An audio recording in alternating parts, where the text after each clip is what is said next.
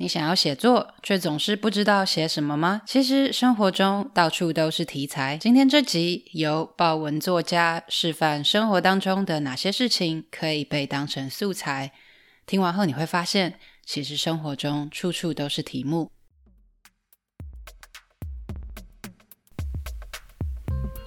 欢迎来到中途笔记，这是一个关于口吃还有内向者阅读笔记的 podcast。我是中中。每个礼拜三，你会收听到一本新的书，带给你一些点子和灵感。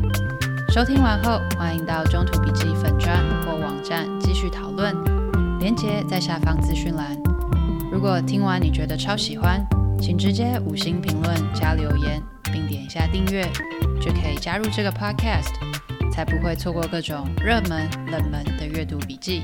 每周带你实现更多。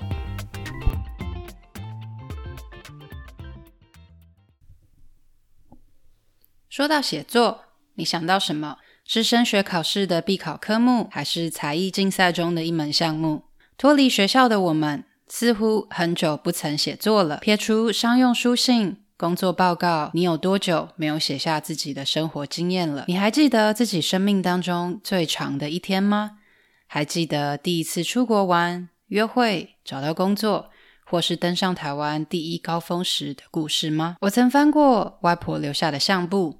古早时代，照片可是很珍贵的，因此每张照片底下几乎都会有摘要，用笔记记下当时的情境。现在的科技很发达，眼睛看到什么，随手拿起相机拍照，就会自动上传到云端相簿。但多年过去后，你真的还记得这些照片底下的故事吗？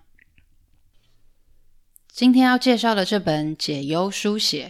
作者是詹宇，会认识这本书，是因为他在网络上的一款报文《父亲最后的一千两百二十七天：照护长路上的一段真实故事》，读起来非常深刻，所以对詹宇产生好奇心。詹宇是一位自学的网页设计师，却从写作中得到许多收获，不仅疗愈了自己，也帮助其他人更了解自己。他希望能将这样自我成长的历程分享给更多人，所以开启写作班，以素人作家之姿鼓励大家书写。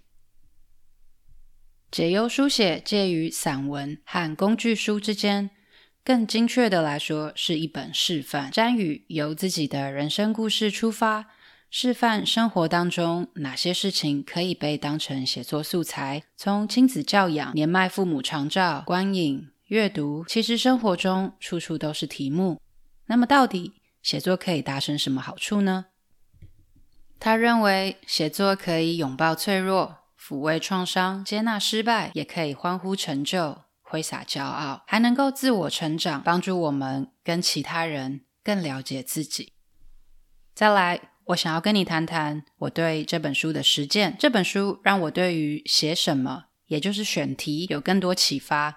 詹宇的书写大多数是由自身视角出发，记录之余也能抒发心情。但我认为，如果在还来得及的时候，搭配访谈的方式，一定能记下更多自己所不知道的事情。譬如父母在自己出生前的人生故事，你难道都不好奇爸妈是怎么长成今天这个样子的吗？年轻时的他们有过什么梦想？又曾遇过什么人，在生命旅途中藏下彩蛋？因此，我有意识地在每次跟父母谈话时，询问一些自己好奇却不曾听父母谈过的事情，并留下记录。听父母回答的时候，我得以跳脱女儿的身份，以一位成年人的视角来体会父母是怎么样的一个人，听听他们在成长过程中做的每一个决定，理解除了为人父母这个身份之外，其他时候的样貌。从他们的生命故事中，我也逐渐理解自己是如何被生养的，以及如何成为现在的模样。这些过程。让我更能理解他们，也理解自己。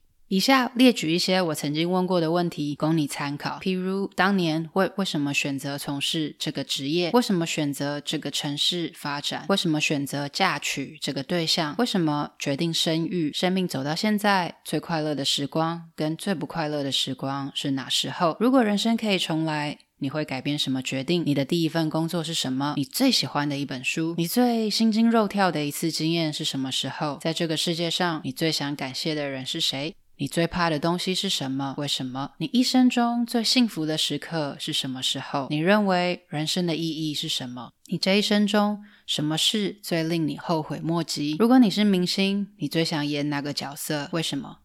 你可以打开一则笔记，从每个礼拜问三个问题开始，慢慢展开这段对话。如果你愿意和我分享你的看见，我会非常开心。最后，想要将詹宇的这句话分享给你：回忆是很不牢靠的。如果不做点什么，我们如何追得上失去的速度？当年这么刻骨铭心的经历，如果只是单纯一句“早就忘记了”，多可惜。这次不是为了逃避话题，而是认真的说给自己听：快做些什么吧，趁一切还来得及。Hello，希望今天这一集有帮助到你。如果想要阅读文字版，连结放在说明栏。请追踪、按赞、订阅《中途笔记电子报》，我会持续与你分享。那我们下次再见。